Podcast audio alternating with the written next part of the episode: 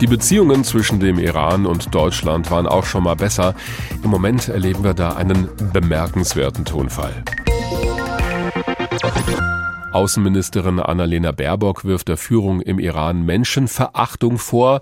Der Bundespräsident spricht von maßloser Gewalt gegen Unschuldige. Dafür wiederum heißt es von der Regierung des Iran, Deutschland würde den Terrorismus fördern. Bei all dem geht es um die Proteste vieler Menschen im Iran gegen die Regierung, auch gegen die religiöse Führung, als eine junge Frau gestorben war, kurz nachdem sie von der Sittenpolizei im Iran festgenommen wurde. Vor wenigen Tagen wurde dann ein 23 Jahre alter Demonstrant hingerichtet. Im Iran gibt es ja noch die Todesstrafe und gerade heute Morgen kam die Meldung von einer weiteren Hinrichtung in diesem Zusammenhang. Darüber habe ich gesprochen mit Bijan Girsaray. Er ist Generalsekretär der FDP und seine Familie stammt aus dem Iran.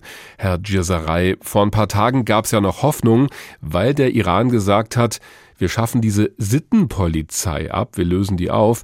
Jetzt aber diese beiden Hinrichtungen, wie passt das denn Ihrer Meinung nach zusammen? Die Meldung, dass der Iran die Sittenpolizei auflösen wird, war eine Falschmeldung. Die Führung in Teheran hat bewusst diese Meldung auch in die Welt gesetzt, um quasi von sich abzulenken, übrigens auch die Demonstranten auch ein Stück vielleicht zu beschwichtigen.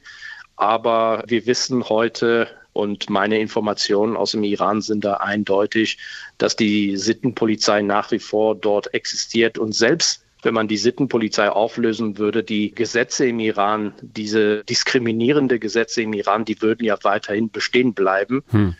Und die Menschen, die auf der Straße sind, glauben auch nicht, dass eine Reform des Systems möglich ist. Die Menschen wollen die Abschaffung der Islamischen Republik. Dann schauen wir mal auf unsere Rolle. Es kommen ja von der Bundesregierung, aber auch vom Bundespräsidenten sehr klare Worte im Moment. Beeindruckt das die Führung im Iran überhaupt?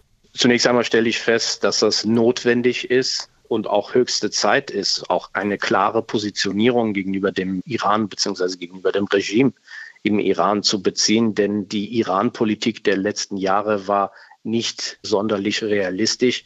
Vor allem auch die Politik der Europäischen Union immer im Zusammenhang mit dem Atomabkommen beziehungsweise das Atomabkommen im Fokus der Betrachtung der Iran-Politik.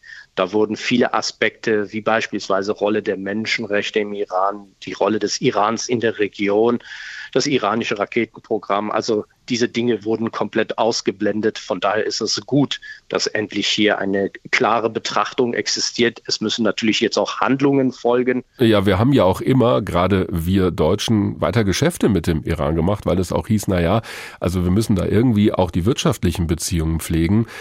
Ist es jetzt gerade für Ihre Partei, für die FDP, nicht auch mal an der Zeit zu sagen, Leute, so wie das aktuell läuft, müssen wir erstmal alle Geschäfte mit im Iran absagen, so wie das den Unternehmen auch tun mag? Gerade meine Partei, gerade meine Person, auch in meiner früheren Tätigkeit als außenpolitischer Sprecher meiner Fraktion, gehörte zu denjenigen, die immer davor gewarnt haben, mit so einem Regime zusammenzuarbeiten gehörte, glaube ich, auch eine Zeit lang zu den wenigen Stimmen in der deutschen Politik, die ganz klar gesagt haben, mit diesem Regime darf man nicht zusammenarbeiten, sondern gerade in Zusammenhang mit dem Iran muss die Rolle der Menschenrechte im Fokus stehen und nicht die wirtschaftlichen Beziehungen.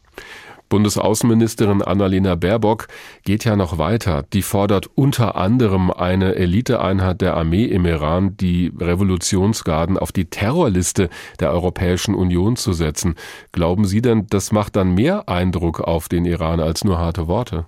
Ich halte diese Maßnahme für außerordentlich notwendig. Die bisherigen Sanktionen der Europäischen Union gehen zwar in die richtige Richtung, sind aber nicht zielführend diese Organisation, die Revolutionswächter, die Revolutionsmilizen, das ist ja nicht nur eine militärische Organisation, sondern das ist im Prinzip ein Großkonzern im Iran. Wirtschaftliche Unternehmen, Stiftungen, all das gehört dazu. Mhm. Und es wäre aus meiner Sicht notwendig, gerade diese Gruppe, die verantwortlich ist für diese Politik, beispielsweise auch für die Niederschlagung der Bewegung auf der Straße, die Gruppe auf die Terrorliste der EU zu setzen, wäre aus meiner Sicht folgerichtig.